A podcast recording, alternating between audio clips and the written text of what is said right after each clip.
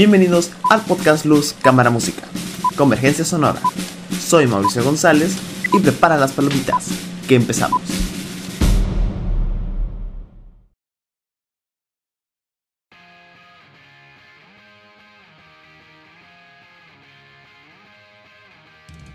Buenos días, tardes o noches a este podcast del mundo del entretenimiento, enfocados en el cuarto y séptimo arte de este bello mundo, la música y el cine. En esta ocasión nos vamos a adentrar ahora en las diferentes corrientes que ha tenido el cine a lo largo de su existencia. Y qué mejor que empezar con el principio, ¿no? Si piensan que es el cine en blanco y negro, déjenme decirles que sí y no. Claro, la primera corriente tiene que ver con que en esta época aún no había cámaras a color, y es una de las principales características. Pero hay más corrientes que tienen esos colores y hay audio de diálogos. Con eso ya les di una pista súper clara de qué corriente estoy hablando. Nada más y nada menos que del cine mudo. ¿Le pudiste atinar la respuesta? Si es así, felicitaciones. Tienes buenos conocimientos cinematográficos. Pero no venimos aquí para hacer puras trivias. Estamos aquí para poder contar historias, sucesos y datos sobre nuestro tema a dialogar. Así que, sin más que agregar, y después de esta introducción, comencemos a hablar de cómo fue el cine mudo.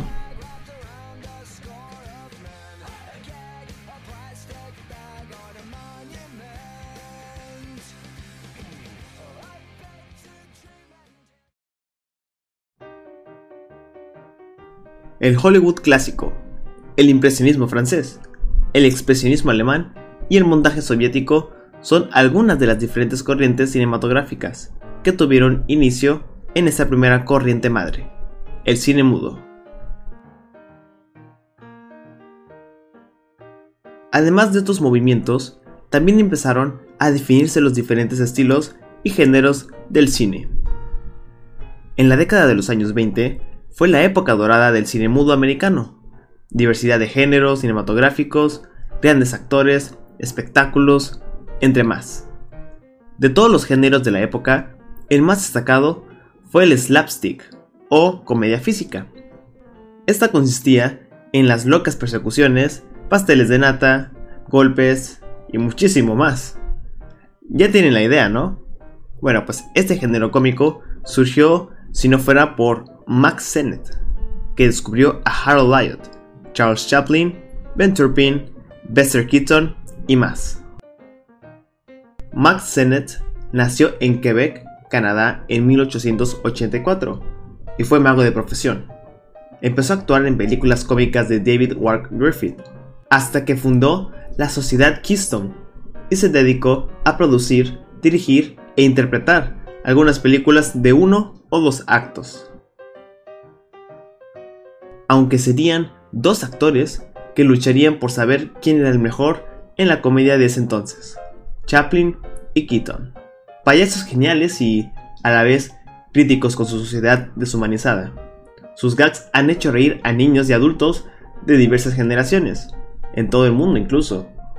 Por parte de Chaplin tenemos su referencia en la película La Quimera del Oro de 1925 y de Keaton El Maquinista de lo General de 1926. Aunque algo que tenemos que tener en cuenta es que las películas de comedia no fueron originarias de los Estados Unidos, fue más en el continente de Europa, específicamente en Francia. Allí es donde destacó mucho igual Max Linder, considerado como el padre del género de comedia en el mundo del cine.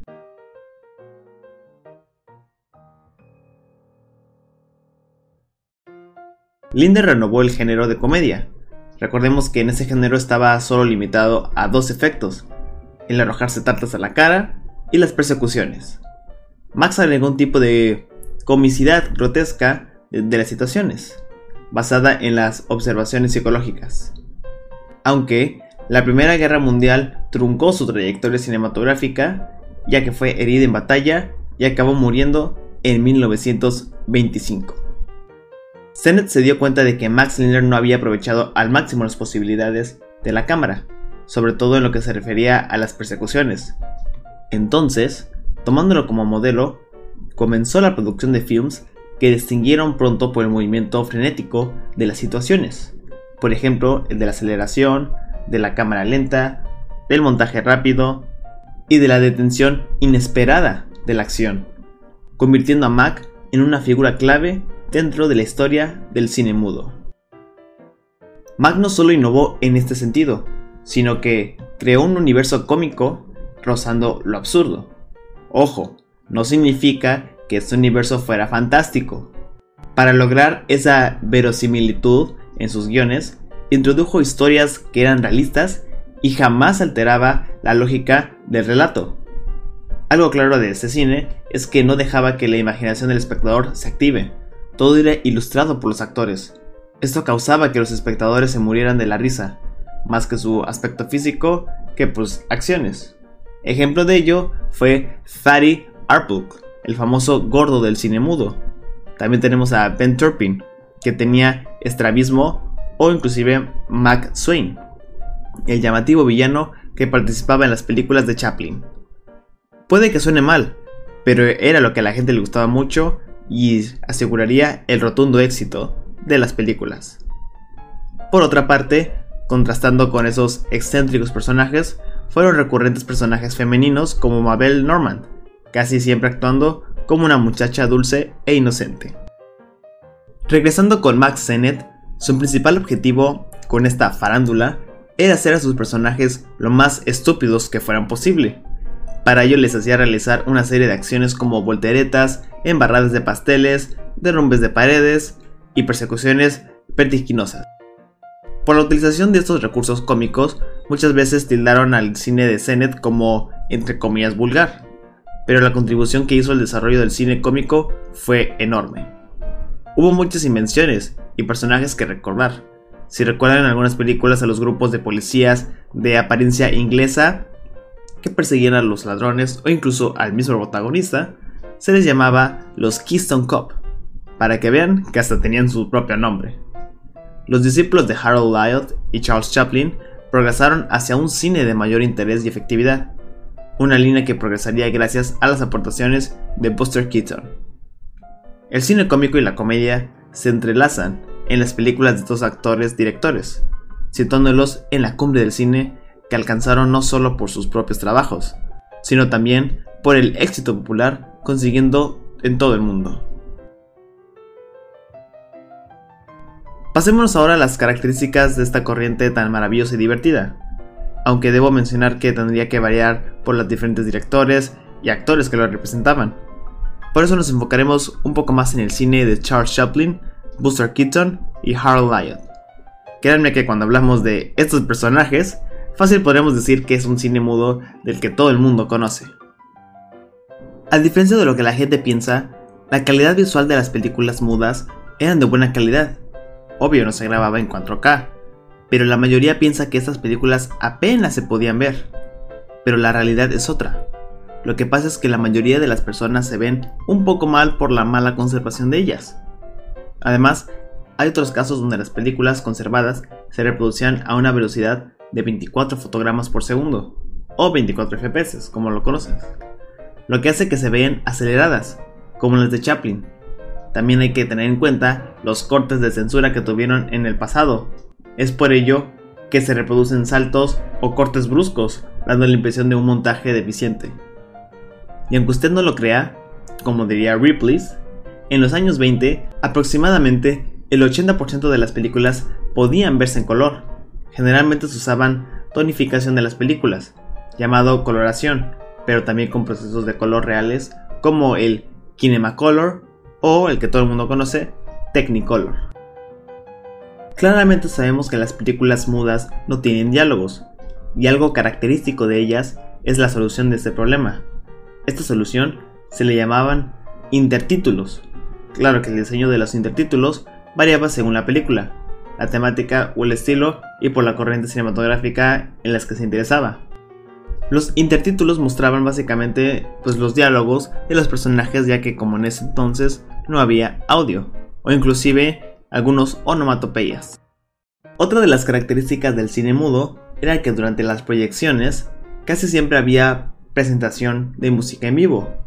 Esta tradición de música paralela a la proyección venía desde las primeras películas de los hermanos Lumière, pero sería Edison el que sentó las bases de que hacer posible las películas debían estar acompañada con una orquesta en vivo.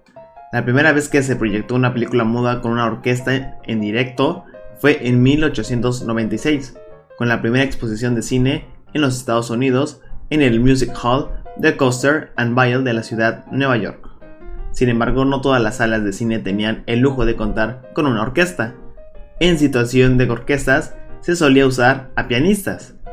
Es por ello que cuando actualmente vemos una película muda, le incorporan como banda sonora una partitura de piano. Progresivamente, sobre todo en Estados Unidos, se utilizaban órganos teatrales como los famosos Mighty Wurslet. Estos órganos podían imitar sonidos orquestales y efectos, como trenes, bocinas, pájaros e incluso disparos. Un dato sobre el origen de uno de los personajes más importantes, que no solo del cine mudo, sino de toda la industria cinematográfica, es el personaje de Charlotte, interpretado por el maestro Charles Chaplin, caracterizado con un traje negro, un sombrero, un bigote peculiar y un andar flexible. A pesar de las dificultades económicas que tenía en ese entonces, Chaplin estaba decidido en triunfar en el mundo del espectáculo, y en 1897, utilizando los contactos de su madre, entró a una pequeña compañía de danza llamada Eight Lancashire Lads. Pero le costaba llegar al fin de mes, y tuvo que trabajar de muchas cosas. Siguió insistiendo hasta que logró entrar a una compañía de Fred Carno, donde Chaplin se convirtió en una de sus estrellas actuando como borracho en diferentes sketches. Con la compañía de Carno, Chaplin tuvo su primera experiencia en los Estados Unidos. En 1913 llamó la atención del productor cinematográfico Max Sennett, quien firmó un contrato con Chaplin para cubrir la baja de un actor de Keystone por 150 dólares a la semana. En 1914, Chaplin debutó en el cine en un cortometraje llamado Make a Living de 1914, de Henry Lerman. Para diferenciarse de los demás actores de las películas de Sennett, Chaplin decidió hacer un personaje único e identificable, y así inició Charlotte, con el que el público tuvo su primera experiencia en Kid Auto Races at Venice, de 1914. A partir de la creación del personaje de Charlotte, Sennett le permitiría trabajar libremente y se iniciaría en la dirección.